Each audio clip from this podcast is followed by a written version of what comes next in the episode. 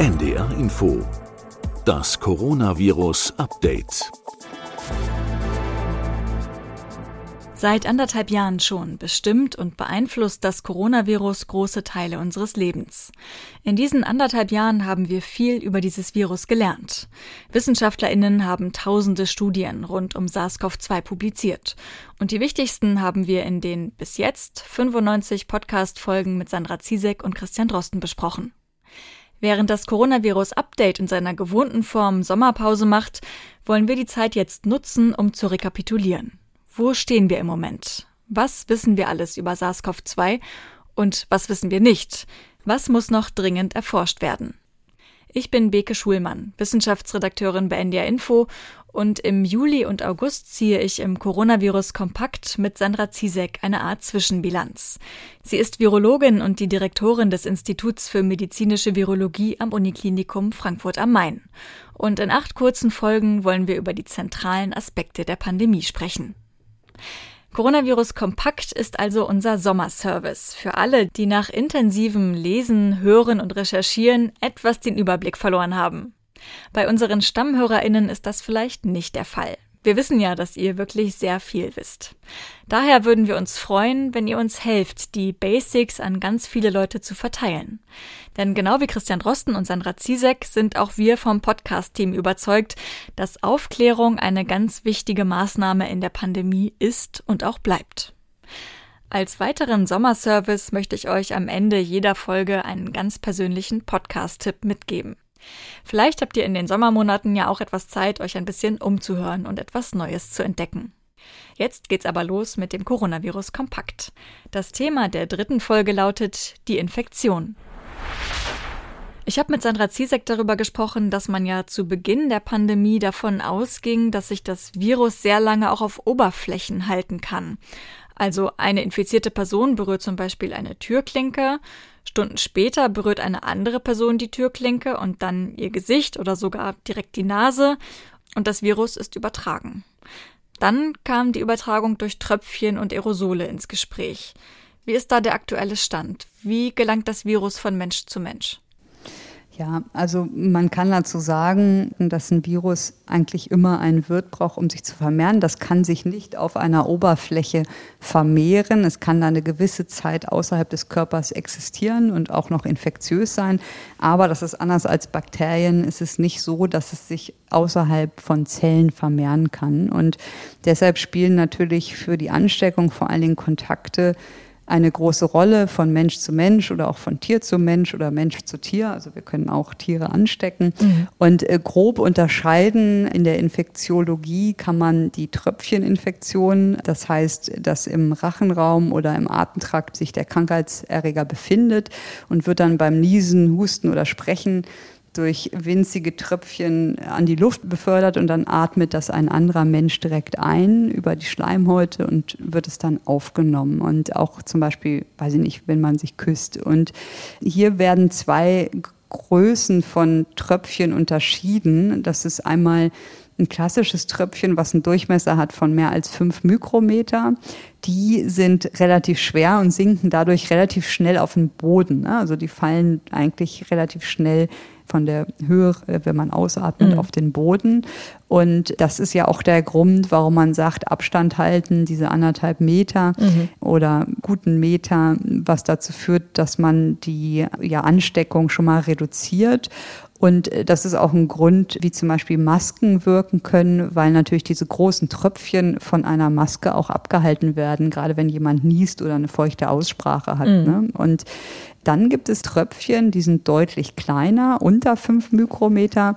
Und die können, weil sie so leicht sind, länger in der Luft schweben und auch viel größere Distanzen zurücklegen. Und das ist, was man ja auch als Aerosol bezeichnet mhm. und äh, was wir ja auch gelernt haben, bei SARS-CoV-2 eine Rolle spielt. Und ich fand die Erklärung, die ich mal gelesen habe, gut, dass das so ein bisschen auch verschwimmt zwischen der Größe der Tröpfchen und dass man auch von Nah- und Ferninfektionen sprechen könnte, also von der Distanz her. Und natürlich sind Infektionen in der Nähe, also durch Tröpfchen oder auch durch kleinere Tröpfchen, aber die in unmittelbarer Nähe entstehen, häufiger als auf Distanz. Aber wir wissen mittlerweile, dass es die gibt, dass es gerade bei diesen sogenannten Superspreader-Events mhm. auch über einen Abstand von anderthalb Metern zu Infektionen kommen kann durch diese ganz kleinen Aerosole besonders in bestimmten Situationen, in Innenräumen, nicht belüfteten Räumen und wenn man einen Superspreader im Raum hat. Aber das ist wahrscheinlich anteilsmäßig seltener, wobei der dann natürlich viel mehr Leute ansteckt, wenn man ein Großevent hat. Mhm.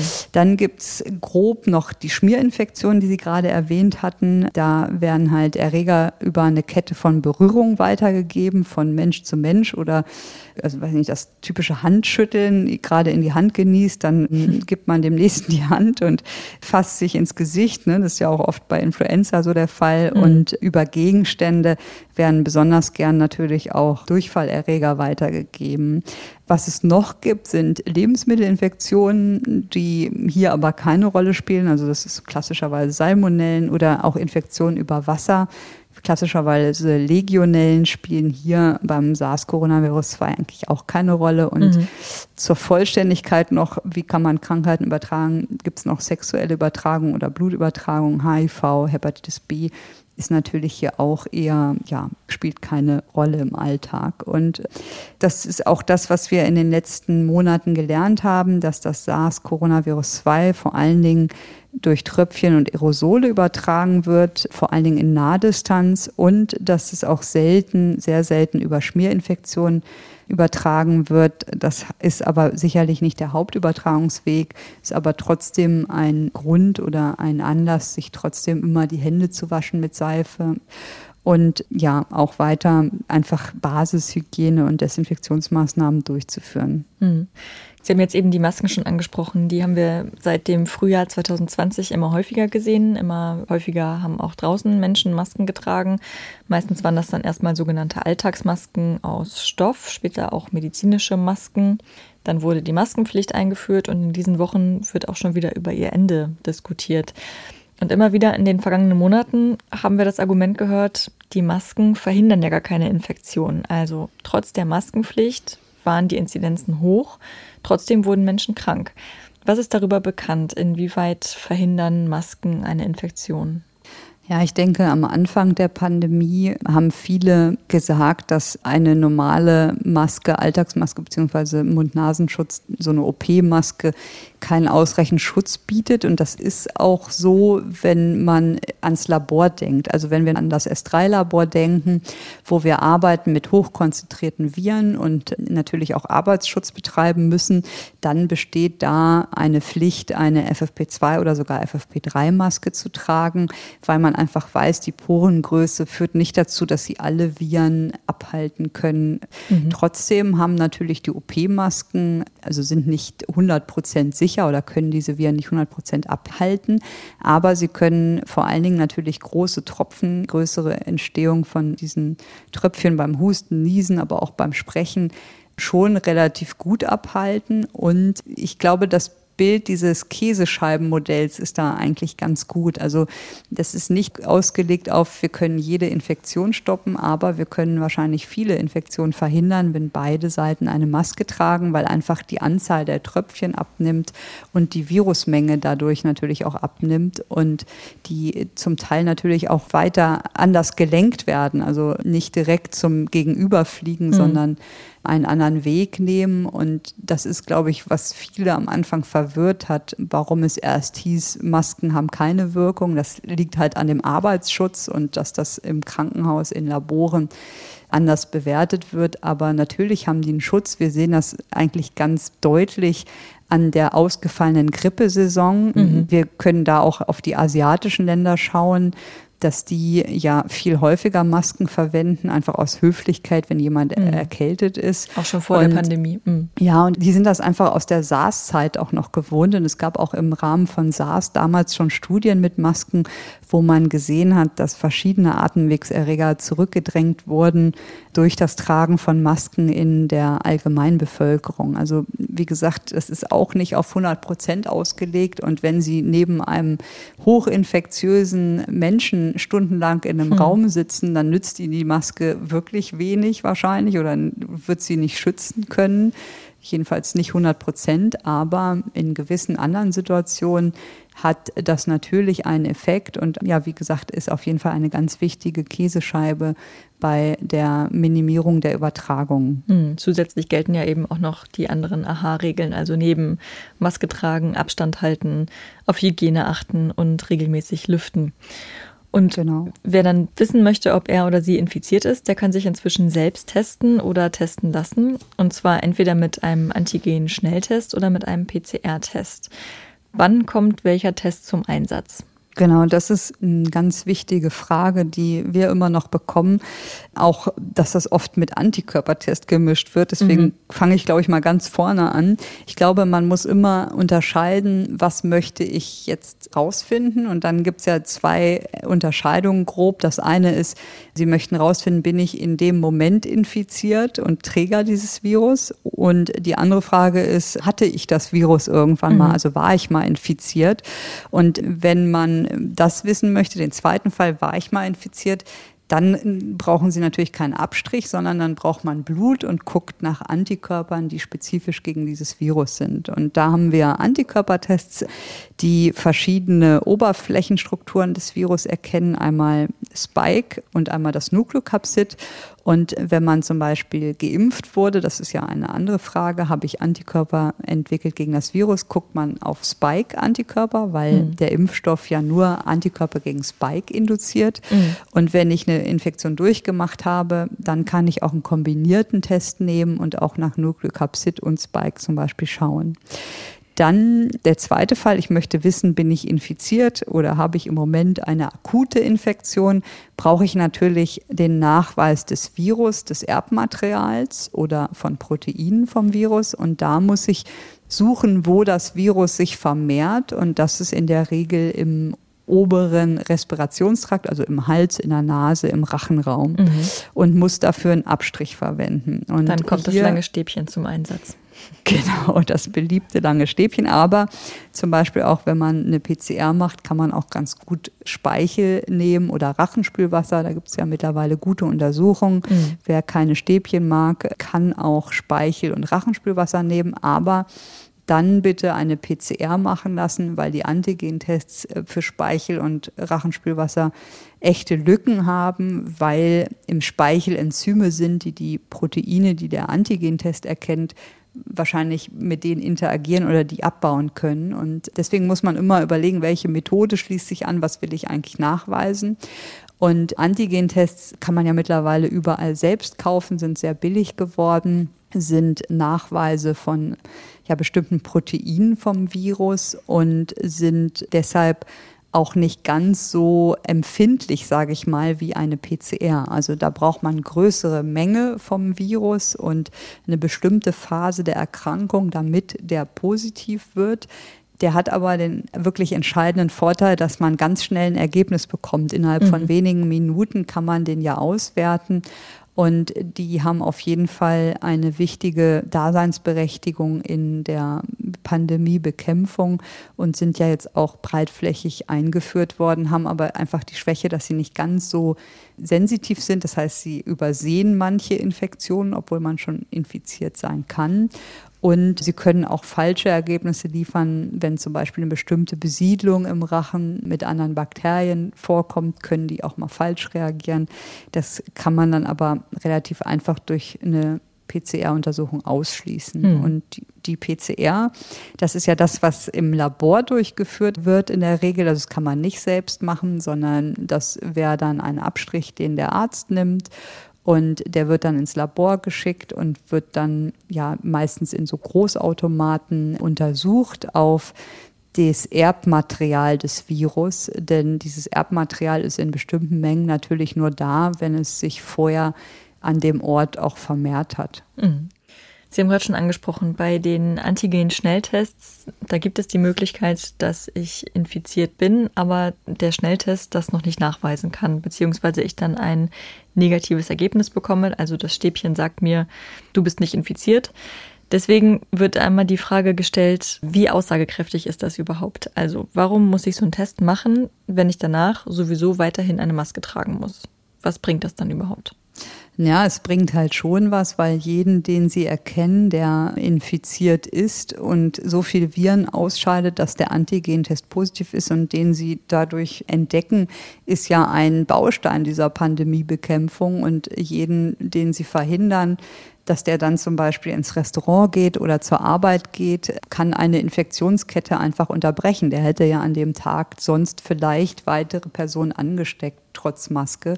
Und deshalb ist das auf jeden Fall sinnvoll. Es ist aber so, dass trotzdem wie Sie schon sagten, das sich auch innerhalb von wenigen Stunden ändern kann, dass es sein kann, dass der noch nicht angeschlagen hat, aber man schon infiziert ist und auch schon infektiös ist. Und deshalb wird ja auch dringend empfohlen, trotz eines negativen Tests die AHL-Regeln weiter einzuhalten, gerade wenn man mit Personen dann in Kontakt kommt, die nicht geimpft sind oder die auch ein hohes Risiko haben, wenn ich mich zurückerinnere an den klassischen Besuch bei der Großmutter zum mhm. Beispiel. Mhm. Wenn der Test dann allerdings positiv ausfällt, also eine Person infiziert ist, dann kann ja ein Blick auf den CT-Wert helfen.